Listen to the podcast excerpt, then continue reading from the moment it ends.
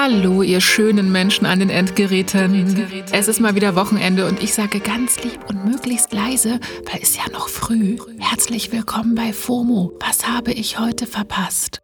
Wir haben Samstag, den 7. Mai 2022. Mein Name ist Jasmin Polat und ich habe einen ganz wichtigen Prozess gewonnen im Leben, weil ich habe mein Hobby zum Beruf gemacht. Ich verfolge seit Wochen privat den Gerichtsprozess zwischen Johnny Depp und Amber Heard und darf heute einer Expertin mal all meine Fragen dazu stellen. Ah! Ja, der Prozess ist ja wirklich hyperöffentlich und in allen Timelines präsent. Also man kommt da als Internet-Userin überhaupt nicht drum rum. Aber was wird da überhaupt verhandelt und was macht das mit einem Gerichtsprozess, wenn auf Social Media alle schon ihr Urteil fällen? Mir fällt immer wieder auf, dass die Öffentlichkeit ähm, oft die Verteidigung verwechselt mit persönlicher Sympathie der Anwältinnen mit ihren Mandantinnen. Das war die Strafverteidigerin Britta Lehnert. Von ihr hört ihr gleich mehr. Heute geht es um Depp gegen Heard, ein Prozess auf Social Media. Tja, also wenn ihr ein Smartphone besitzt, dann wisst ihr ganz bestimmt, der Hollywood-Megastar Johnny Depp, ihr wisst schon, Captain Jack Sparrow aus Fluch der Karibik, und seine Ex-Frau, die Schauspielerin Amber Heard, kennt ihr bestimmt aus Aquaman, stehen sich momentan vor Gericht gegenüber im US-Bundesstaat Virginia. Und es geht dabei um eine Menge. Depp verklagt Heard wegen Verleumdung auf 50 Millionen Dollar, sie klagt zurück auf 100 Millionen und wir können dabei live zusehen. Die Prozesstage werden nämlich live gestreamt, zum Beispiel auf YouTube, und wir alle können das gucken wie ein TV-Event. Das finde ich so irre, dass ich hier zu Hause auf meiner Couch sitzen kann und jeden Tag, so ab circa 16 Uhr unserer Zeit, einfach diesen Prozess streamen kann. Ich sehe alle Beweismittel, private SMS-Nachrichten, Debs komplette Drogenhistorie, Gesichtsausdrücke der Anwesenden, private Aufnahmen. Ich kann sehen, wie Depp in den Saal kommt und wieder rausgeht. Ich kann mithören, wie Hurt vor dem Gericht ausgebuht wird. Ich meine, what the fuck? fuck, fuck, fuck und nicht nur die Live-Berichterstattung ist in dem Fall besonders, auch die Social-Media-Begleitung allgemein ist hier wirklich abgefahren. Ich sehe seit Tagen nur noch Clips, Memes und so weiter zum Case und gefühlt jeder Mensch mit IP-Adresse hat eine Meinung. Damit wir alle auf demselben Stand sind, channele ich jetzt mal meine innere Barbara Salesch. Ruhe im Internetsaal! Hier kommen ein paar Hard Facts zu Depp gegen Hurt. Der Prozess um die Verleumdungsklage von Depp ist vor ungefähr drei Wochen gestartet und findet vor einem Geschworenengericht in Fairfax im US-Bundesstaat Virginia statt. Das Ganze ist erstmal für circa sechs Wochen angesetzt. Wir sind also aktuell in der Halbzeit, wenn man so will. Die Richterin heißt Penny Escaret und sowohl Depp als auch Hurt haben ein ganzes Team von AnwältInnen an ihrer Seite. Worum wird sich gestritten? Folgendes. Folgendes. Folgendes. Johnny Depp und Amber Heard haben sich 2009 am Set von The Rum Diary kennengelernt, waren dann ein Paar und haben 2015 geheiratet. Etwas über ein Jahr später hat Heard die Scheidung eingereicht und ein Annäherungsverbot gegen Depp erwirkt. Eine einstweilige Verfügung nennt man das hier auch.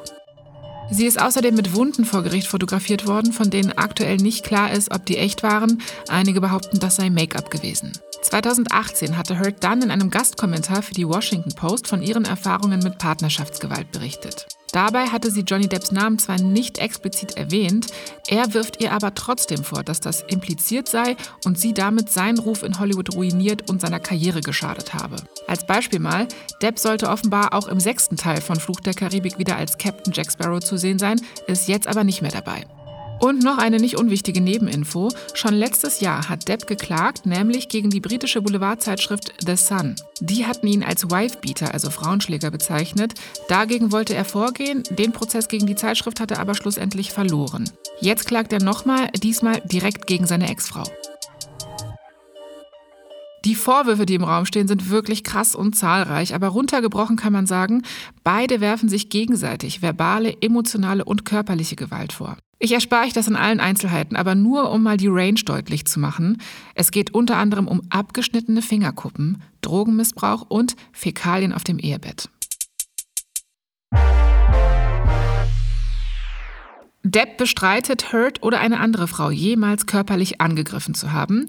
Er sagt, nicht er sei der Abuser, sondern Hurt. Und das Internet scheint das aktuell genauso zu sehen.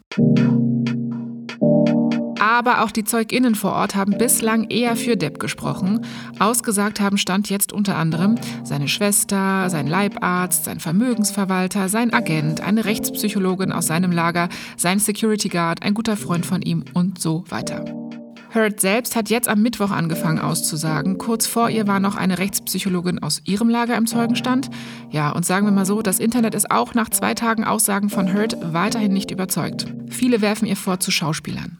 Das sieht man auch online ganz schön. Auf TikTok haben die Videos unter Hashtag Justice for Johnny Depp 8 Milliarden Aufrufe, Hashtag Justice for Amber Heard nur knapp über 28 Millionen. Auch die AnwältInnen von Heard sind großes Thema. Ganz TikTok macht sich über die wirklich vielen Patzer der AnwältInnen lustig und schneidet daraus Compilations mit vielen Soundeffekten. Das ist schon echt krass. Ich frage mich, wie man das wohl alles als Mensch mit juristischem Background so verfolgt. Kann sich diese Form von Internet-Judginess auch auf den Prozess selbst auswirken? Das und mehr frage ich jetzt mal eine, die es wissen muss. Hi, ich heiße Britta Lienert und bin selbstständige Anwältin in Leipzig. Ich vertrete hauptsächlich Betroffene von Straftaten, bin daneben aber auch als Strafverteidigerin tätig. Hi Britta, danke für deine Zeit. Du, der Prozess im Fall Depp gegen Hurt wirkt ja fast wie ein TV-Event, ne? Was denkst du, kann das aus strafrechtlicher Sicht mit dem Verlauf machen? Also welchen Einfluss kann diese Social-Media-Aufmerksamkeit haben? Grundsätzlich sind Richterinnen und Chefinnen unabhängig. Das heißt, sie müssen sich aus dem sogenannten Inbegriff der Hauptverhandlungen ähm, ihre Überzeugung bilden. Das Urteil darf also nur auf ähm, dem beruhen, was in der mündlichen Verhandlung vor Gericht äh, eingebracht wurde. Natürlich sind aber auch Richterinnen und Chefinnen Menschen, die nicht abgeschirmt von der Gesellschaft und von einer medialen Besprechung der Fälle, die sie zu entscheiden haben, leben. Hm, verstehe. Also ich stelle mir das so vor, dass es natürlich eine Art Hintergrundrauschen auch bei den Menschen im Gerichtssaal macht, aber das zumindest keine Rolle spielen darf. Jetzt ist es ja aber so, dass Social Media grundsätzlich immer Meinungen hat. Das liegt ja in der Natur der Sache. Wenn sich die Bevölkerung schon vor der Urteilsverkündung eine Meinung gebildet hat und meinetwegen sagt, nee, also Johnny hat gar nichts gemacht und nur Amber ist die Böse, welchen Effekt hat das, denkst du, unabhängig vom juristischen Urteil?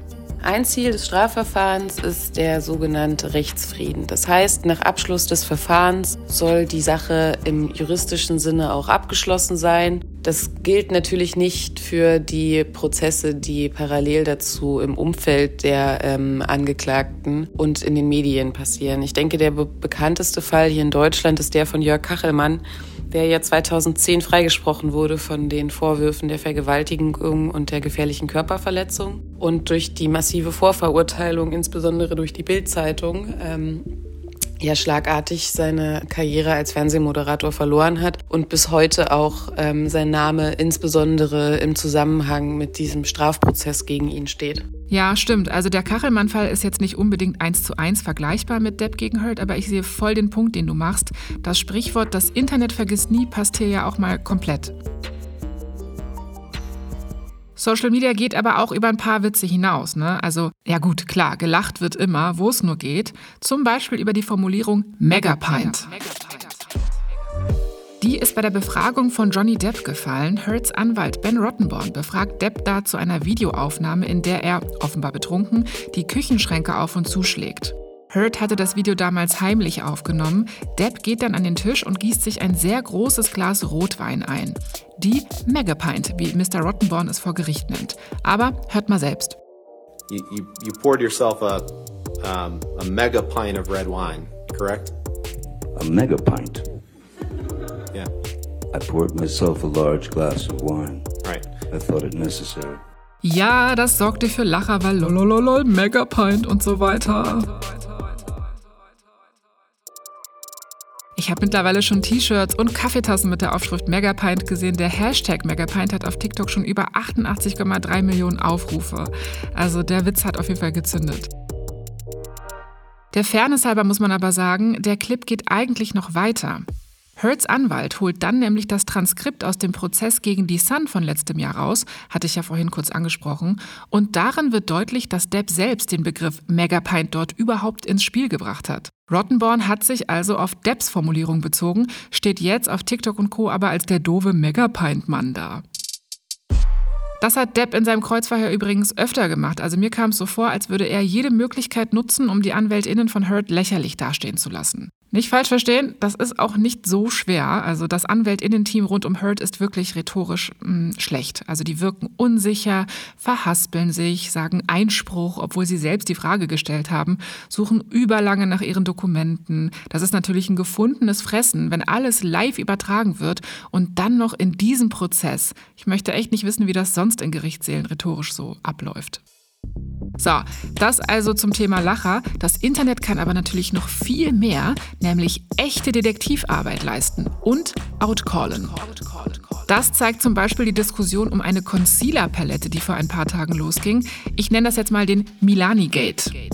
In dem Eröffnungsstatement vor ein paar Wochen hatte Hertz Anwältin Elaine Brederhoft eine Concealer-Palette in die Luft gehalten und behauptet, diese Palette musste Amber die gesamte Beziehung über in ihrer Handtasche tragen. Also sie suggeriert, dass Hurt so oft von Depp attackiert wurde, dass sie die Wunden regelmäßig mit Concealer überdecken musste. Die Palette ist von der US-Make-up-Marke Milani Cosmetics und hat vier Farben zum Color Correcten. Tja, und die Marke hat kurz nach dem Statement von Hurts Anwältin ein TikTok hochgeladen, in dem klar wird, diese Concealer-Palette, die Brederhoff da vor Gericht hochhält, gab es zu dem Zeitpunkt von Hurts und Depps Beziehung noch gar nicht. Das Produkt kam nämlich erst 2017 auf den Markt, Depp und Hurt sind ja aber seit 2016 nicht mehr zusammen. Laut Milani Cosmetics kann Hurt diese Palette also gar nicht bei sich gehabt haben. Tja, was macht man jetzt mit dieser Info? Kommt sowas dann noch vor Gericht an und würde sowas die Beweislage in deutschen Gerichten ändern, Britta? Ganz so einfach ist das in Deutschland nicht. Ich hatte ja bereits erwähnt, dass das Gericht nur die Umstände einem Urteil zugrunde legen darf, die in der mündlichen Verhandlung ähm, thematisiert wurden. Und hier hätte man jetzt aber in so einem Fall beispielsweise die Möglichkeit, äh, eine Person des Unternehmens als sachverständige Zeugin in den Prozess zu laden. Das kann auf Antrag der Verteidigung oder auf Antrag der Nebenklagevertretung passieren oder auch auf Antrag der Staatsanwaltschaft oder das Gericht ähm, macht das von sich aus. Okay, aber auch die AnwältInnen von Hurt und Depp sind ja großes Gesprächsthema in den sozialen Medien, habe ich eben schon beschrieben. Wie würdest du persönlich als Strafverteidigerin damit umgehen?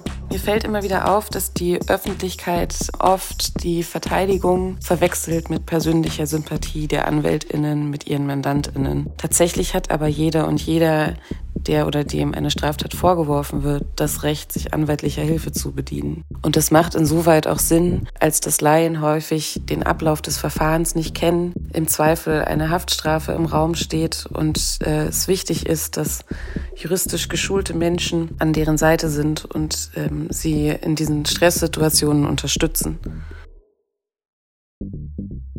Ja, genau. Und sag mal, Britta, wäre diese öffentliche Sichtbarkeit zum Beispiel per Livestream in der Form auch in Deutschland möglich? Ist das hier überhaupt erlaubt? In Deutschland werden keine Videoaufnahmen der Hauptverhandlung angefertigt. Ähm, das ist bislang nicht erlaubt wird aber immer wieder teils auch berechtigt kritisiert. Es gibt hier den sogenannten Öffentlichkeitsgrundsatz. Das heißt, dass die Öffentlichkeit Zugang zu den ähm, strafrechtlichen Hauptverhandlungen haben soll, um die richterliche Urteilsfindung zu verkünden. De facto kann man diese Öffentlichkeit aber nur ausüben in dem Sinne, dass man sich in den Gerichtssaal setzt und dann live die Verhandlung verfolgt. Das machen natürlich nur sehr, sehr wenige Menschen. Die Zeit haben natürlich auch nur sehr, sehr wenige Menschen. Das meines Erachtens gewichtigste Argument gegen die Videoaufnahme ist allerdings, dass Menschen sich anders verhalten, wenn sie wissen, dass sie gefilmt werden. Für Zeuginnen ist es ohnehin schon schwierig, sich in der Situation der Verhandlung dem Richter gegenüber sitzend und der Staatsanwältin zur Linken ähm, natürlich zu verhalten und eine glaubhafte Aussage äh, zu machen. Wenn dazu noch die Videoaufnahme tritt, glaube ich, dass es ähm, die insbesondere die Zeuginnen so unter Druck setzen kann, dass ihre Aussagen einfach verfälscht werden. Ja, verstehe. Weißt du, was mir halt bei dem Ganzen so ein bisschen Bauchschmerzen macht, ist auch die Signalwirkung von diesem Prozess. Also ich finde schon wichtig, dass die Wahrheitsfindung Prio hat. Ne? Und wenn Depp nicht der Angreifer war, sondern angegriffen wurde, ist das wichtig, das auch so zu benennen. Das ist klar. Aber irgendwie habe ich auch Sorge, das könnte so eine Art Präzedenzfall schaffen, dass Betroffenen von Partnerschaftsgewalt oder von Gewalt im Allgemeinen weniger geglaubt wird, weil das ist ja in Deutschland auch immer noch problematisch genug alles. Oder dass jetzt zum Beispiel alle TäterInnen ankommen mit Verleumdung, obwohl es gar keine ist. Was meinst du, Britta? Wie schätzt du das ein? Auch in Deutschland ist strafbar, ähm, unwahre Tatsachen zu verbreiten, die geeignet sind, ähm, das Ansehen einer Person zu schädigen. Und es passiert auch bisher schon nicht selten, dass mutmaßliche TäterInnen Gegenanzeige stellen gegen die mutmaßlich Betroffenen. Ob der Fall von Amber Hart und Johnny Depp jetzt Einfluss haben wird auf die Zahl solcher ähm, Anzeigen, finde ich schwer einschätzbar. Mir ist ganz wichtig, dass wir nicht aufhören, den Betroffenen zu glauben. Also der erste Reflex immer sein muss, dass man ihnen unterstellt, dass sie die Wahrheit sagen. Das Strafverfahren ist auch für die Betroffenen keine schöne Erfahrung. Die Verfahrenslaufzeiten erstrecken sich teils über Jahre. Die Betroffenen müssen bei der Anzeige bei der Polizei und dann auch teils mehrfach vor Gericht ähm, sich intimsten Fragen stellen, das Geschehene immer wieder schildern und so verzögert sich nicht selten auch der Prozess der seelischen Heilung. Ja, vielen Dank dir, Britta. Ich habe richtig was gelernt, muss ich sagen.